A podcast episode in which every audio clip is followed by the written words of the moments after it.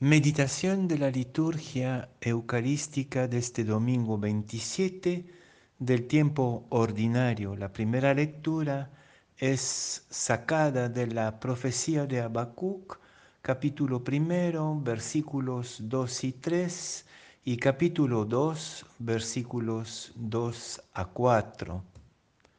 La segunda lectura de la primera carta de San Pablo a Timoteo, perdón, de la segunda carta del apóstol San Pablo a Timoteo, capítulo primero, versículos 6 a 8 y 13 a 14. Y el Evangelio de San Lucas, capítulo 17, versículos 5 a 10. En aquel tiempo los apóstoles le dijeron al Señor, aumentanos la fe.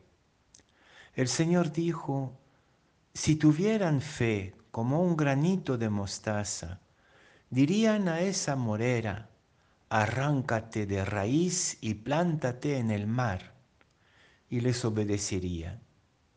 ¿Quién de ustedes, si tiene un criado labrando o pastoreando, le dice cuando vuelve del campo, enseguida ven y ponte a la mesa. No le dirán más bien, prepárame de cenar, ciñete y sírveme mientras como y bebo, y después comerás y beberás tú. ¿Acaso tienen que estar agradecidos al criado porque ha hecho lo mandado? Lo mismo ustedes, cuando hayan hecho todo lo que se les ha mandado, digan, somos siervos inútiles, hemos hecho lo que teníamos que hacer. El justo vivirá por la fe, nos dice Habacuc en la primera lectura. Pero como el mismo profeta en esta primera lectura, sentimos tantas veces que nuestra fe está puesta a prueba por la realidad. ¿Por qué me haces ver crímenes y contemplar opresiones? Porque pones ante mí destrucción y violencia y surgen disputas. ¿Qué cosa en el fondo es la fe? Esta fe que profesamos ante tanta violencia, tanta crueldad, tantas contradicciones en el fondo. En la segunda lectura, San Pablo aconseja a Timoteo que reavive el don de Dios, este don de la fe, cómo reavivar lo que hemos recibido para no dejarnos hundir para, por una realidad que aparentemente es contraria, totalmente contraria a nuestras convicciones de fe. Como los apóstoles en el Evangelio de Lucas, nos toca pedir a Jesús y al Señor que aumente nuestra fe. Y aquí en el Evangelio de hoy hay como aparentemente también dos parábolas independientes. Los exégetas piensan en efecto que se tratan de dos reflexiones distintas, pero se me antoja en la perspectiva de la fe, del reto, del desafío, de la prueba de la fe, se me antoja unir las dos parábolas. En la primera, Jesús nos dice que si tuviéramos fe como un granito de mostaza, algo de fe, es decir, esta convicción que las cosas van hacia su plenitud, que la noche desemboca sí o sí en el día, en la aurora.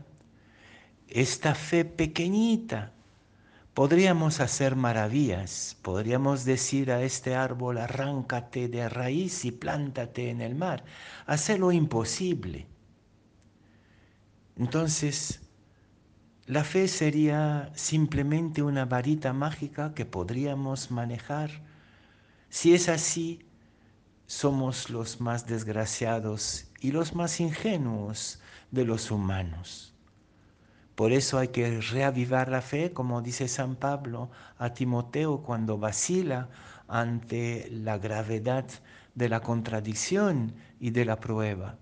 Y entonces sí, la segunda parábola que hemos escuchado, que aparentemente no tiene nada que ver, puede ser que nos dé el verdadero sentido de la fe. Somos nosotros estos servidores inútiles que hemos hecho simplemente lo que teníamos que hacer. La fe entonces no es esta varita mágica, este regalo que se haría a estos niños malcriados eh, que simplemente esperan que todo se realice mágicamente. La fe no es magia. La fe es esta convicción que nos habita y que vamos como cultivando por dentro, pero es nuestro compromiso. Y por eso la fe nunca puede separarse ni de la esperanza ni del amor.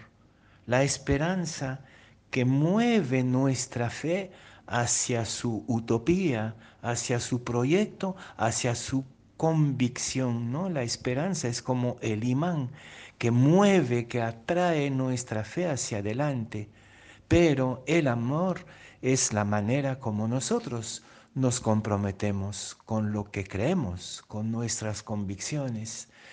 el amor es esta, inutilidad fecunda del servidor, del servidor de la fe, del que pone su energía, su inteligencia, su ternura, su amor entero al servicio de lo que cree.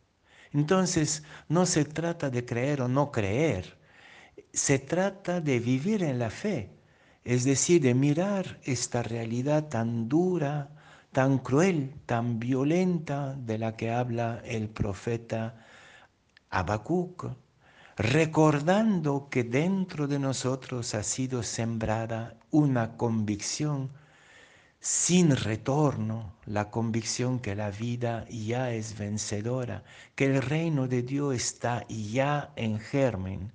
Y para que esta germinación se haga realidad, nos toca servirla, que seamos servidores de la esperanza, esta esperanza alimentada por nuestra fe y servida activamente con dolores de parto en el amor, es decir, en el compromiso de fe. No se trata tanto de tener fe, no estoy seguro que tengo fe como si fuera un capital que hay que proteger o como si fuera una magia, una varita mágica, no. Se trata de ser creyentes y ser creyentes es ser servidores de la esperanza inspirada por la fe en el compromiso activo del amor.